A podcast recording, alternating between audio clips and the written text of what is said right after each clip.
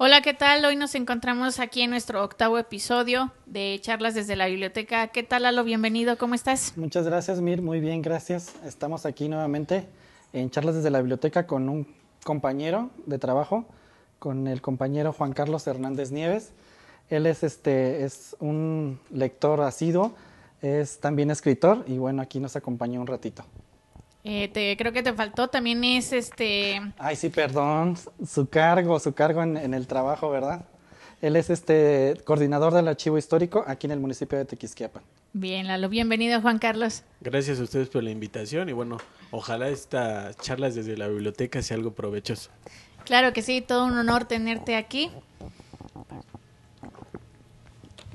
Claro que sí, Juan Carlos. ¿Quisieras platicarnos un poquito cómo fue tu primer acercamiento con la lectura?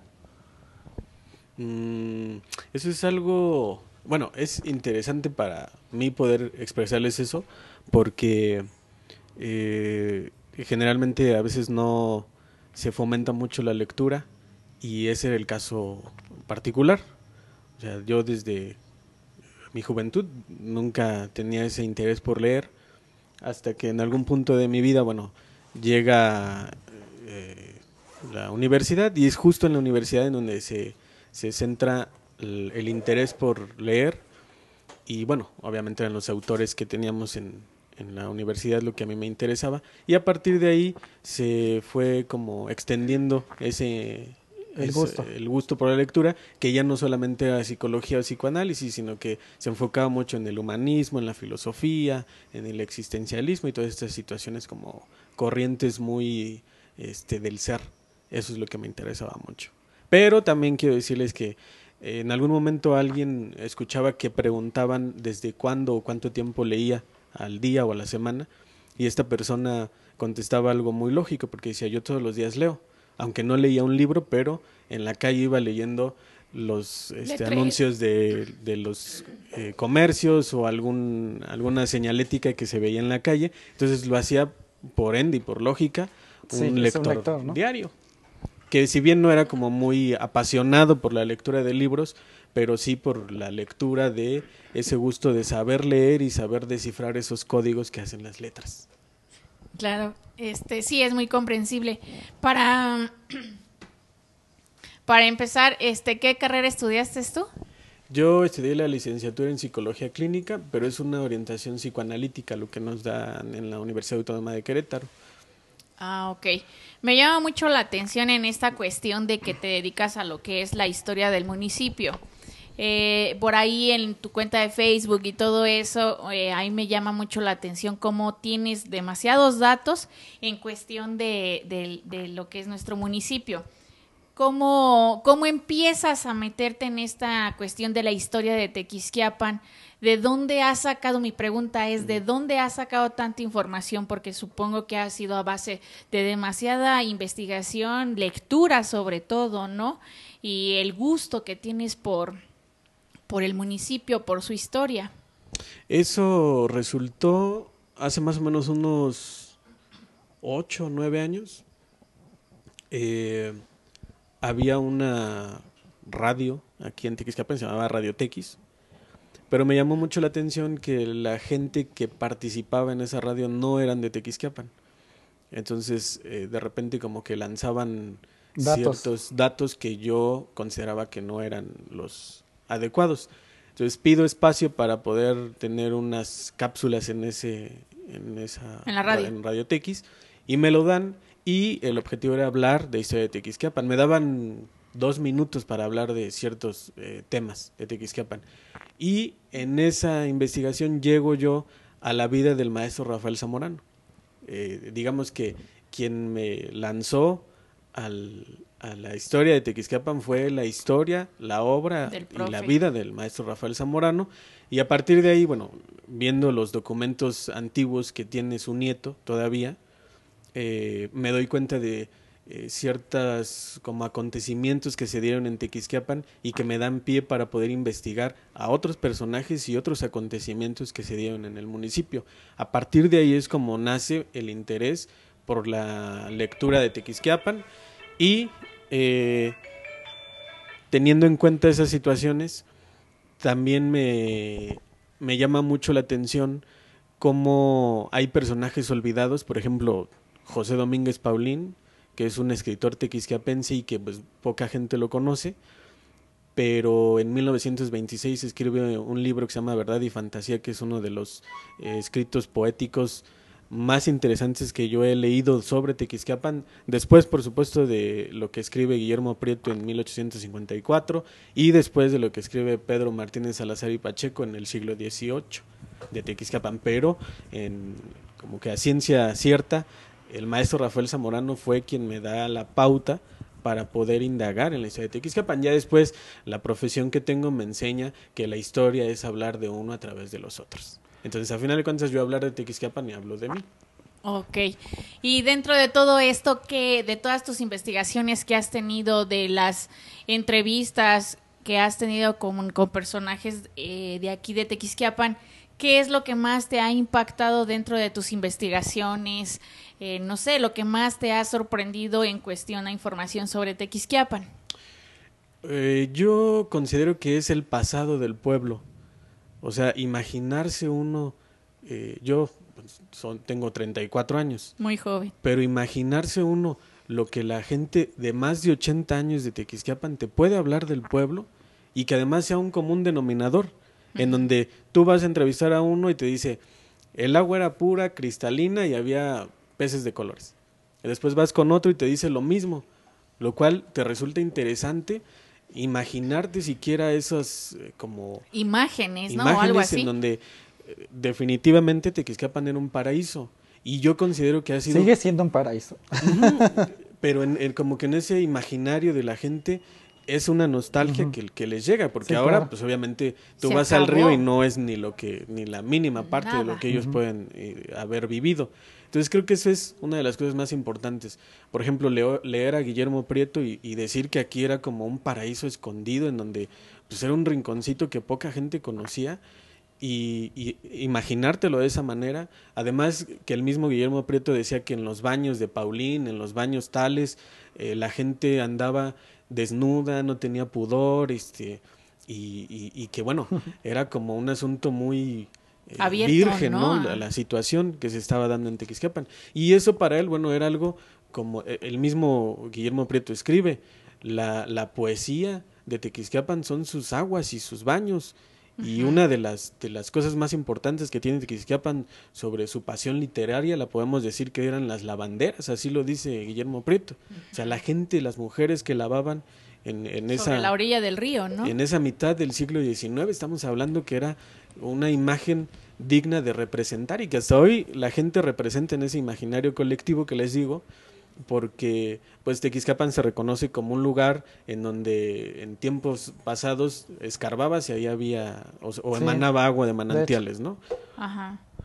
Y ahorita en la actualidad, ¿qué piensas o qué, qué sientes respecto al municipio de Tequisquiapan? Pues que tú dices, tienes todo ese tipo de información que, es, que te llenan de imágenes, ¿no? Este, ahora sí que imaginarias, valga la redundancia. Pero ¿qué piensas del Tequis con el que te contamos hoy? Que pues ya no está ese río claro que había, ya no están esas calzadas con árboles enormes que nos cuentan o que algunas fotografías nos ilustran. Entonces, ¿qué piensas del Tequis hoy, al paraíso que nos cuentan que había antes?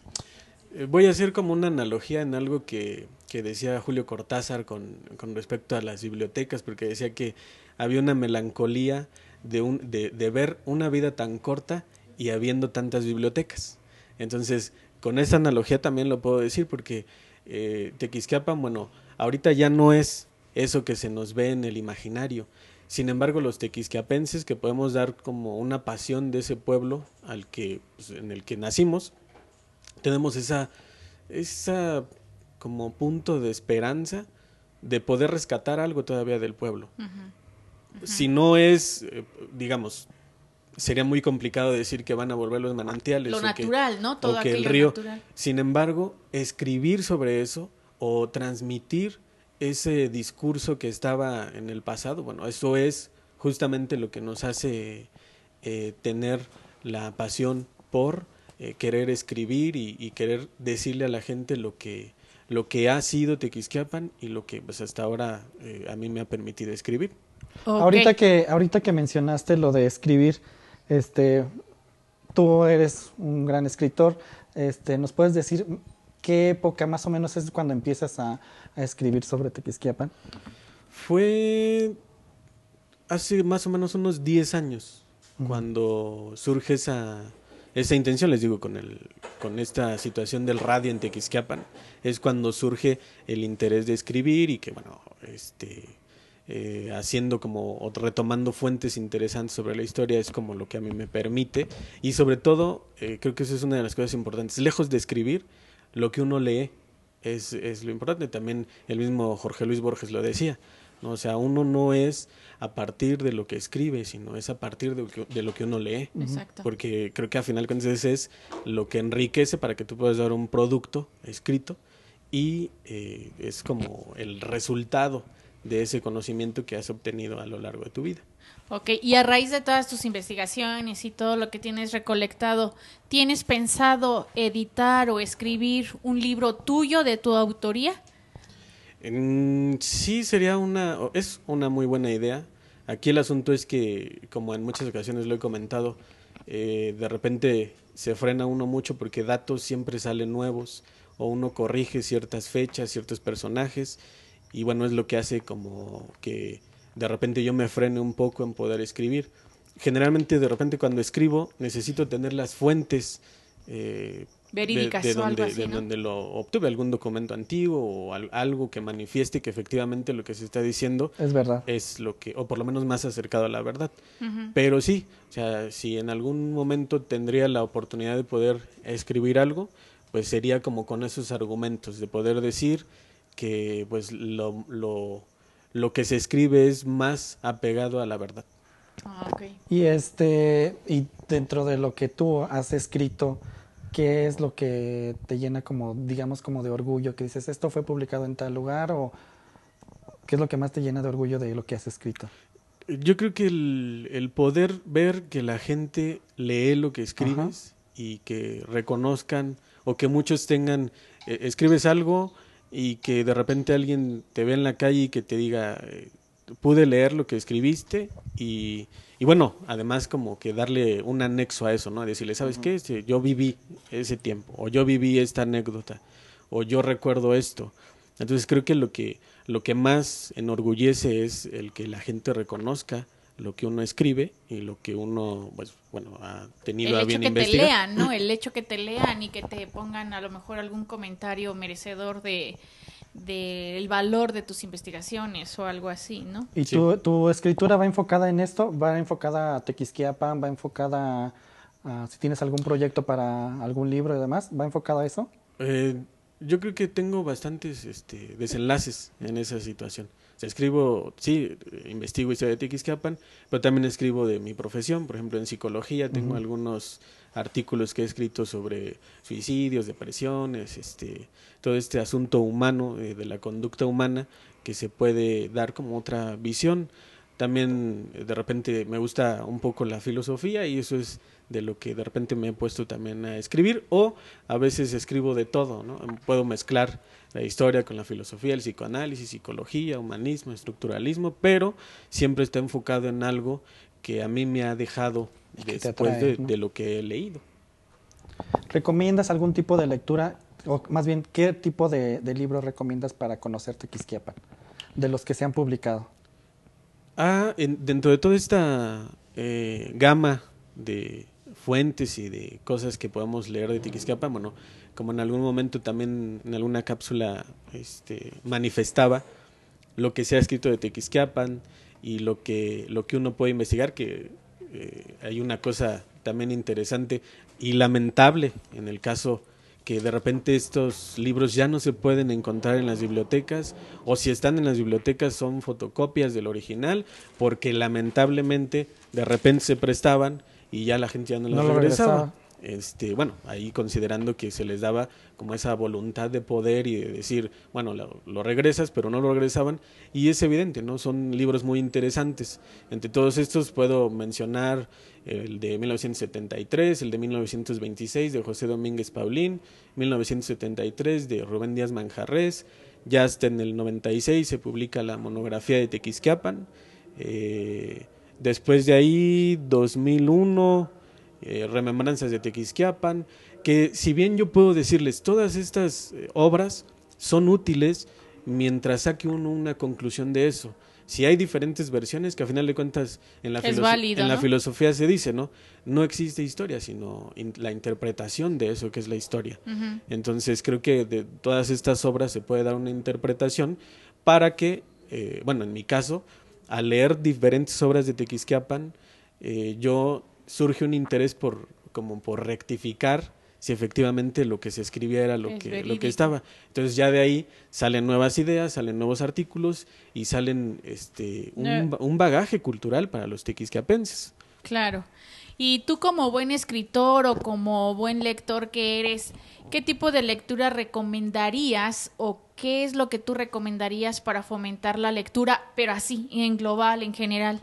Fíjate, y, y aquí quiero us- usar las palabras de Fernando Sabater, este, uno de los eh, filósofos españoles que a final de cuentas también habla mucho sobre la lectura y, y él hablaba que, que la lectura no tiene que ser este, obli- obligada. Obligada. O sea, tiene, Tiene que tiene- nacerte, tiene que ¿no? nacer y tiene que ser una pasión. Entonces, yo creo que bajo este contexto yo podría decirles, si hay algo que yo pudiera decir o recomendar para leer, es lo que uno quiera y lo que uno Te le- guste, le guste. Que te llame la atención. Así sea la lectura más este vaga o Corriente vulgar, o que, vulgar. o- o que uno pudiera imaginar, es lectura a final de cuentas. Y aquí, retomando además eh, a un filósofo también, me parece que es francés, Danny Robert Dufour, que decía que este, había que, de lo que uno leía, bueno, él lo hacía en el asunto de la televisión, decía que México estaba educado por la televisión y por ese tipo de, de programas como Laura en América o, o La Rosa de Guadalupe. Entonces, ahí había un punto importante, porque bajo el discurso de Danny Robert Dufour decía, no es el problema lo que se ve, el problema es cómo se simboliza lo que ve.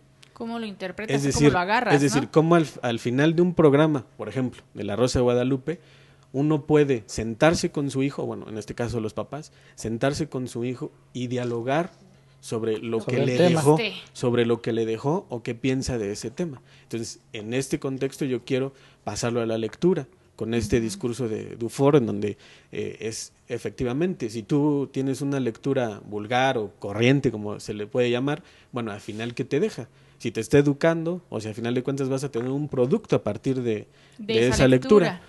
Pero siempre bajo, bajo el criterio, y eso siempre me, me llamaba mucho la atención con un profesor en la Facultad de Psicología que decía, no se preocupen, al final de cuentas todos los libros mienten.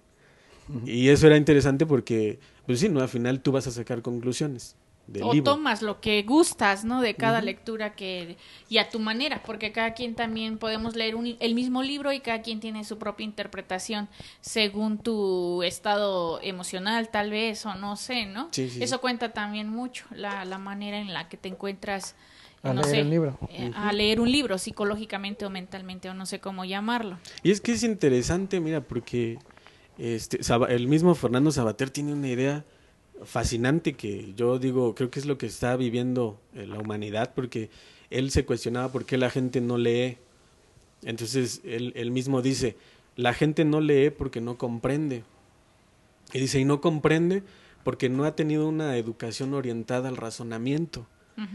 Entonces, esto me recuerda mucho también el, eh, principios del siglo XX, en donde se funda el Ateneo de la Juventud, y que solo había dos requisitos para entrar al Ateneo de la Juventud, en donde el Ateneo estaban todos esos intelectuales como Pedro Enrique Sureña, José Puramente- Vasconcelos, Alfonso Reyes, Antonio Caso, y eh, los dos requisitos eran, lo voy a decir como en un contexto actual porque es algo difícil ahora, porque los dos requisitos para entrar al Ateneo de la Juventud nada más eran pensar y reflexionar. Entonces, si nos vamos a esos dos requisitos, bueno, pues hoy es como muy complicado que la gente piense y reflexione. Entonces, esto me, me parece que es lo mismo que trataba de decir Fernando Sabater cuando dice que la gente no lee porque no comprende y no comprende porque no ha tenido una, una educación orientada al razonamiento. Es decir, también él le, le daba mucha importancia a, a lo que uno lee, qué es lo que comprende de lo que uno lee. Y qué es lo que puede sacar de esa comprensión. Si no, nada más leer por leer, ¿no? Sí, sí, sí. Sí, y ahorita se me viene hacia la mente, por ejemplo, tú mencionas lo que es la Rosa de Guadalupe y la cuestión lectura. Entonces, si, si bien sabemos, México es un país que no tiene muchos lectores y que no tenemos un índice alto en cuestión de, pues sí, de lectura, ¿no? Entonces, ¿Qué, este, ¿Tú qué opinas de esa mente que tenemos los mexicanos en que nos enfocamos mucho a las novelas, a lo A que los- por a la televisión los en sí, ¿no? programas, eh, este, pues que medio que nos manejan una historia de vida, ¿no? Y que te quieren dar como un mensaje y que desgraciadamente está el mexicano muy enfocado en esa cuestión, ¿no? Y que por lo mismo es un tipo lavado de cerebro y que no nos enfocamos realmente en la lectura. Tú dices, sí, a lo mejor se puede leer ese tipo de contextos como La Rosa de Guadalupe. mensajes, ¿no? Ajá, con De unos temas. mensajes. Pero no es lo mismo porque pues ahí no habilitas tu vocabulario, no mejoras tu ortografía, no tienes, este, pues todas las ventajas que te deja el, el leer, ¿no? Entonces, ¿qué opinas en ese sentido de, de, de nuestro país en general? Es que de ahí yo les puedo decir, y viene a mi mente esta dialéctica del amo y el esclavo de Hegel, en donde no puede haber un, un esclavo si, o un amo si antes alguien no se designa como un esclavo. Ajá. Entonces, o sea, sí, po- sí hay una, una educación en donde está este lavado de cerebros, pero bueno, también yo considero que en el fondo un asunto muy subjetivo, esa, eso es asunto de voluntad también. La decisión de cada Sí, no, o sea, si tú, y, y bueno, yo creo que la gente en esta, en esta represión mental que se puede ver, está bien. O sea, el asunto es que la gente se sienta bien. Y esto me estoy enfocando mucho al asunto psicológico, porque si la gente quiere sentirse bien, y si ese es el objetivo de la gente, y se siente bien Con ese tipo de programas. Ah, está bien. El asunto es cuando esta persona, a la larga, va a tener ciertos este, complejos psíquicos que, bueno, le van a traer un, Trauma, algo Sí. así, ¿no? entonces ahí es en donde Afecta. lamentablemente es como a la larga esto sí va a afectar, pero mientras se sienta bien está es como mucho el pensamiento positivo que yo no tengo mucho a bien usarlo. O sea, mientras una persona llega al consultorio y dice que sufre, este, esta persona en, en un primer momento o en algunos consultorios le puede decir, no te preocupes, todo va a estar bien, ¿no? Pero ¿qué pasa? Se ponen velos como barreras que no permiten que llegue al fondo del problema. O sea, asimilarse como que es una persona que está desilusionada, que está decepcionada, que el mundo lo ha traicionado. En cambio, en algunos consultorios es, no te preocupes, todo está bien. ¿no? ¿Y- Positivismo. ¿Y, qué pasa? Se tapa. No quiero decir que se- seamos fieles seguidores de, de una negatividad, pero sí creo que lo que se puede poner en, en- en puntos muy relevantes es ir a eso que estás sufriendo. Si vas a sufrir, bueno, sufre. Pero también tienes que saber que tienes todas las posibilidades para dejar de sufrir. Ok. Y retomando un poquito lo que es tu profesión, para ti o tú recomendarías que la lectura podría funcionar como algún tipo de terapia? Sí, por supuesto. Yo creo que eso es algo que está en la experiencia particular. Hay una, un aforismo de Pedro Santamaría que me gusta mucho, porque dice que la única manera de fomentar la lectura sería prohibiéndola. Entonces, eh, de- digamos como que lo prohibido es lo más deseado.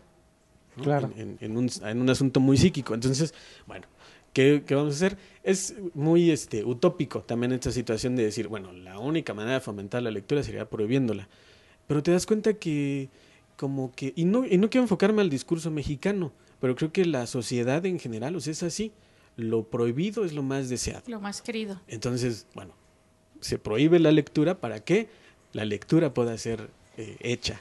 Ajá, ¿y por qué te pregunto esto? Porque sí, bueno, nos, bueno, en, en experiencia propia como bibliotecaria, eh, la lectura la toma mucho la gente adulta mayor. Entonces, eh, no sé cómo lo tomes este del psicoanálisis o no sé cómo decirlo, eh, si es como un escaparate para ellos, es como algo eh, de distracción para la cuestión eh, adulta, porque es más fácil verlo dentro de una biblioteca, es más fácil verlo en, en, en- en personas adultas que en jóvenes, ¿no? Están, los jóvenes pues están más adentrados a lo que es la tecnología y lo que lo nuevo que va saliendo con estos, este tipo de avances. Entonces, por eso mi pregunta, o sea, si vendría siendo como algo terapéutico, psicológico, no sé. Sí, yo considero que al final la lectura, y este es como el caso por caso, como en el asunto del consultorio en psicoanálisis, es el caso por caso. O sea, tendríamos que verificar efectivamente cada persona qué es lo que le permite leer a cierta edad. Yo te puedo decir, sí, habrá personas que por soledad leen, habrá personas que por sentirse en compañía, habrá personas que por estar eh, pasando por una situación ya de, edad avanzada, bueno, también se refugian en, en la lectura, pero es terapéutico a final de cuentas. Y te lo puedo decir así, la juventud también que lee es terapéutico.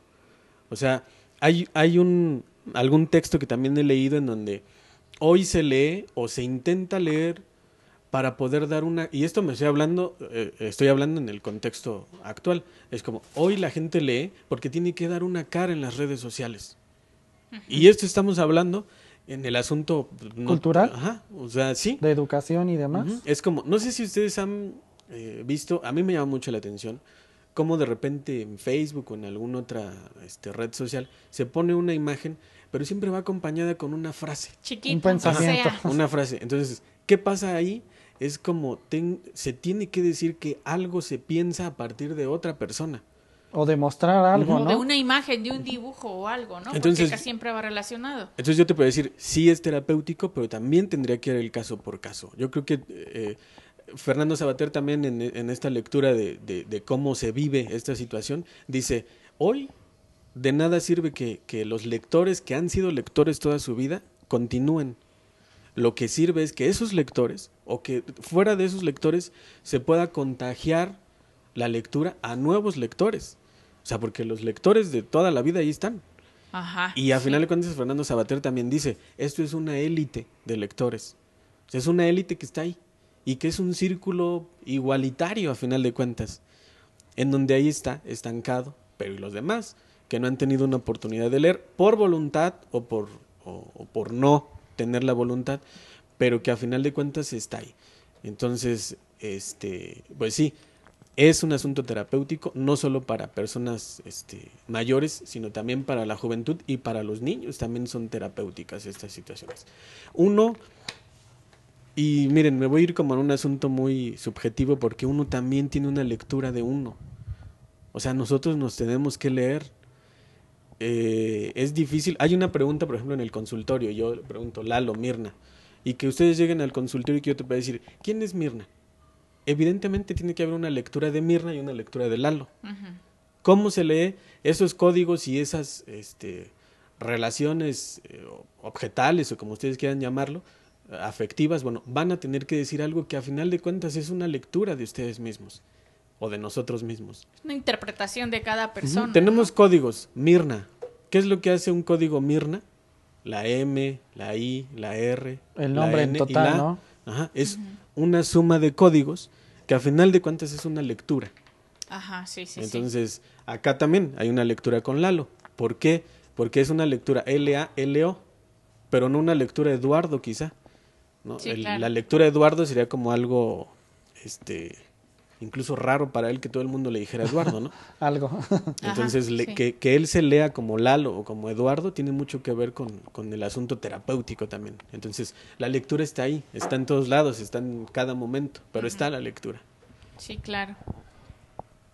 Ok, Juan Carlos, pues eh, yo creo que con esta plática nos podríamos abundar, un poco, ah, sí, sí, sí, demasiado tiempo, pero este, pues tratamos de hacerlo lo más ameno eh, que se puede. Nos dio muchísimo gusto haberte tenido aquí. Esperemos tenerte en otra ocasión para poder ahondar más en otro tipo de pláticas de tema relacionado a, a todo esto que nos compartes y que nos haces entender. Fue un gusto haberte tenido aquí. Lalo, muchas gracias por haber estado aquí. Muchas gracias, Juan Carlos. Gracias, gracias por haberme invitado. Y bueno, recuerden que para mí la lectura, si, si hay una actividad para emancipar, o en todo caso para dejar de ser esclavos, es la lectura.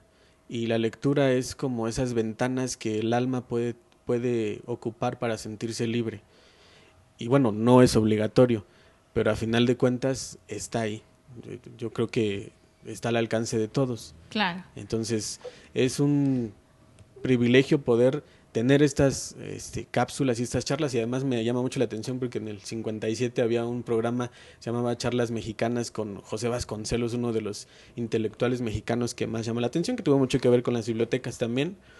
Y este Es y un bueno, pionero de las bibliotecas. es interesante, además tiene datos curiosos con su este su relación con Antonieta Rivas Mercado, que se suicida en Notre Dame en- con la pistola de José Vasconcelos, pero eso es lo que permite también la lectura, como descubrir datos curiosos y, escenas trágicas de la vida de México. Pero me recuerda mucho, eh, bueno, ahí va el programa, me recuerda mucho porque ese programa de José Vasconcelos junto con Alfonso Junco y este Jorge Carrión se llamaba Charlas Mexicanas. En 1957 era más o menos como los inicios de ya una televisión bien establecida Ajá. y me recuerda mucho a las charlas bibliotecarias o charlas desde la biblioteca, porque al final de cuentas este es uno de los puntos para manifestar las ideas y José Vasconcelos lo hizo muy bien. Entonces es un honor tener aquí a ustedes como bibliotecarios, a mí como invitado y bueno, decía Adolfo Bioy Cázares, la, la otra aventura es la lectura, la primera quizá es la vida misma. Exacto. Muchas gracias, Juan Carlos.